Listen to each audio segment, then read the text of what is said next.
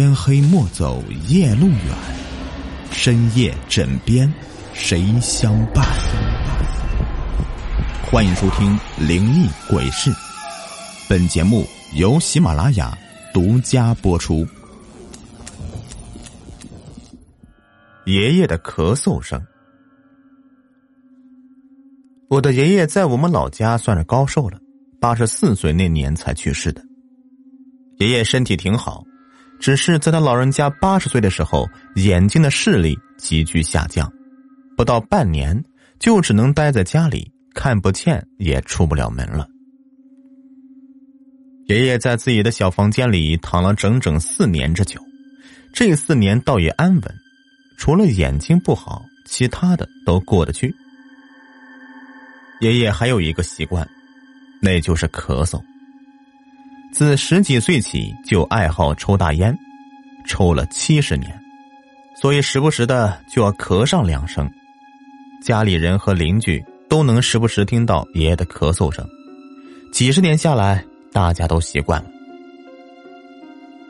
直到后来爷爷去世了，渐渐的我们就忘了这个老人了。可是有一天呢，妈妈在厨房做饭，而爷爷去世前住的房间。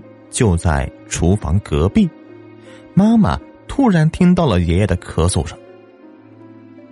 当时这一点呢不觉得奇怪，可能是几十年下来太过习惯了吧。直到在饭桌上，妈妈边吃饭边说道：“今天爹又咳嗽了，不知道嗓子怎么样的。”一旁的爸爸惊讶的看着妈妈，好半晌，妈妈才反应过来。吓得手上的筷子都掉到地上，摔出两声清脆的响声。这天晚上，妈妈就发烧了，在家休养了好几日。农村里民风淳朴，左邻右舍的都跑来看妈妈。言谈间就扯到了爷爷的咳嗽声，邻居听了妈妈的话，都面面相觑。最后啊，便从他们的嘴里。传出了更加叫人震惊的消息。离我家最近的吴奶奶说，她偶尔也能听到我爷爷的咳嗽声，只是以为听了大半辈子了，习惯了，便先入为主的认为是幻觉。这村头的二大爷也说过，经常路过我家门口的时候，能听到我爷爷的咳嗽声。只是这样的事儿不好讲，便也假装没听见。来我家屋后面砍竹子的李伯伯也点头表示，自己在砍竹子累的停下来的时候也听到了。哟，这下我妈妈的脸色就更加差了，因为农村里面有一种说法，若是家里的晚辈亏待了老人，做了不孝的事情，老人会死不瞑目，死后还久久的徘徊在家附近。妈妈极力的回忆着。在吃食上，因为家里不富裕，不可能顿顿的大鱼大肉，但是爷爷吃的和我们吃的是一样的。有好菜的时候，爷爷的碗里肯定每一份都不会差的。至于衣服、住的什么的，样样都没有落下，绝对是没有苛待老人。要说平日里相处，这也挺好的呀。除了二十几年前，妈妈第一胎生了我这个女孩子。爷爷奶奶不喜，当时和爷爷奶奶吵过一架。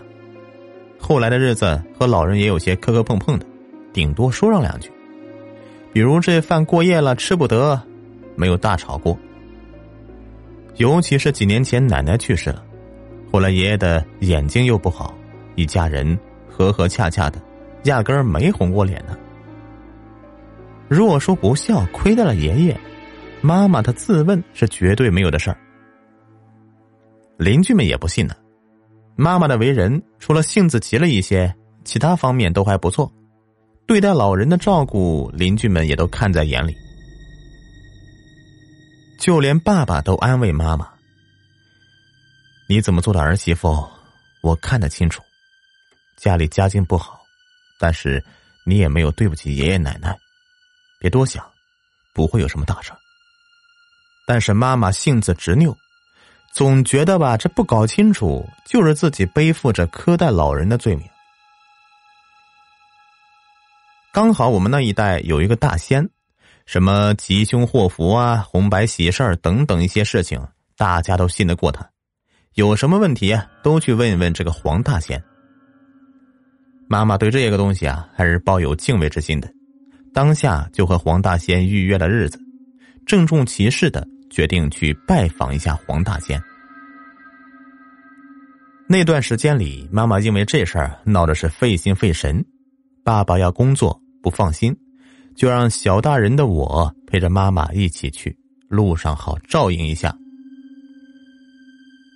这么左拐右拐的，好不容易的才找到那个黄大仙的家门。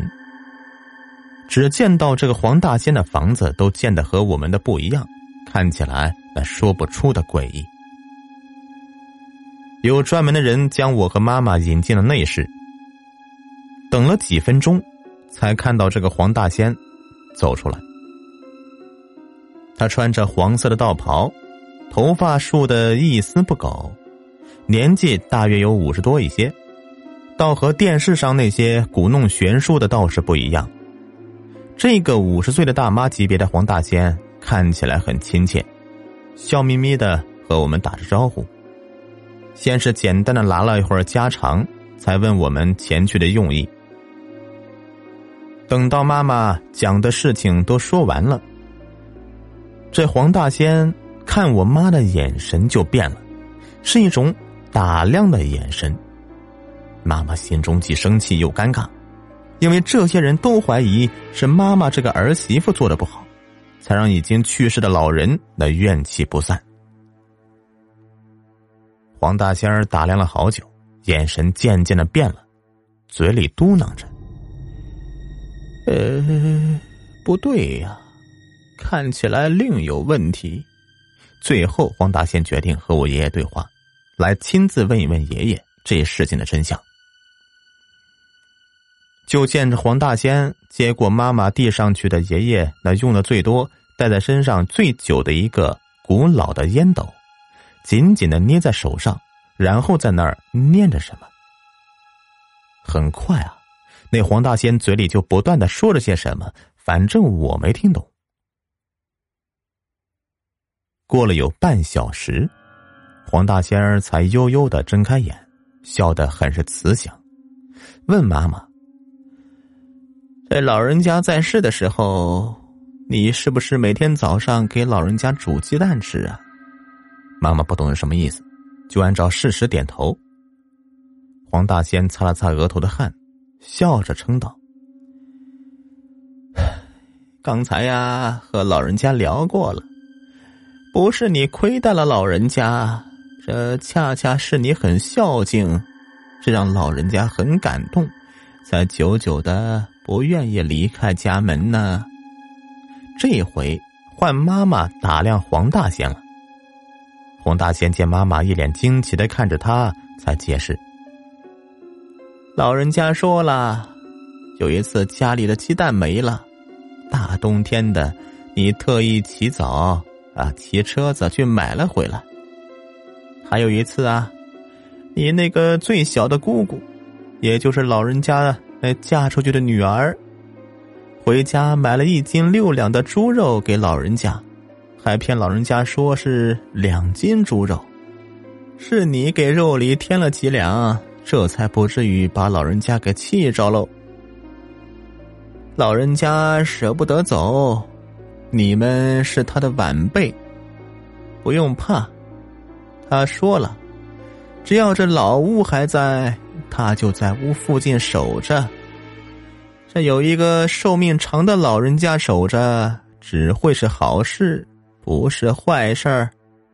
你回去好好过日子，不必害怕。”后来我和妈妈就回家了，再后来还是偶尔能听到爷爷那苍哑的咳嗽声，可是我们都不害怕。反倒觉得很安全。好了，本集故事已播完，感谢收听。喜欢听雨田讲故事，一定一定不要忘了点赞，谢谢你们。